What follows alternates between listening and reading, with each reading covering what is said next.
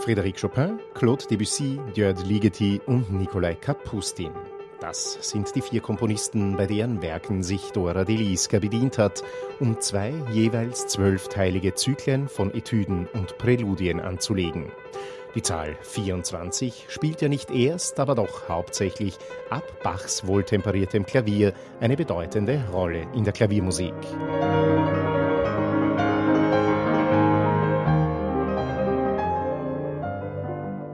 Die Idee der größer werdenden Intervalle, die zur endgültigen Zusammenstellung der Etüden geführt hat, mag beim Anhören vielleicht nicht ganz eindeutig herauskommen. Dafür baut Dora Deliska mit den Etüden von Ligeti, Debussy und Chopin mehrere Spannungsbögen auf, die das Programm als eine Einheit wirken lassen, die so schlüssig ist, als ob es nie anders gedacht war.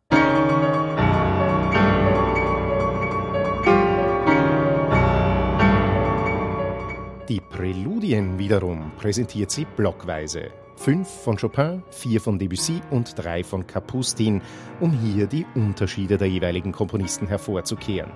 Die drei jazzigen Präludien des ukrainischen Komponisten Nikolai Kapustin bilden dabei den swingenden, jedoch um nichts weniger virtuosen Abschluss.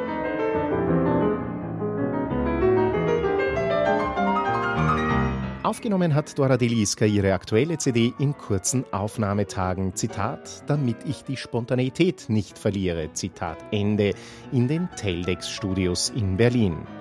Ich weiß, es gibt unterschiedliche Geschmäcker, was den Klavierklang auf CD betrifft.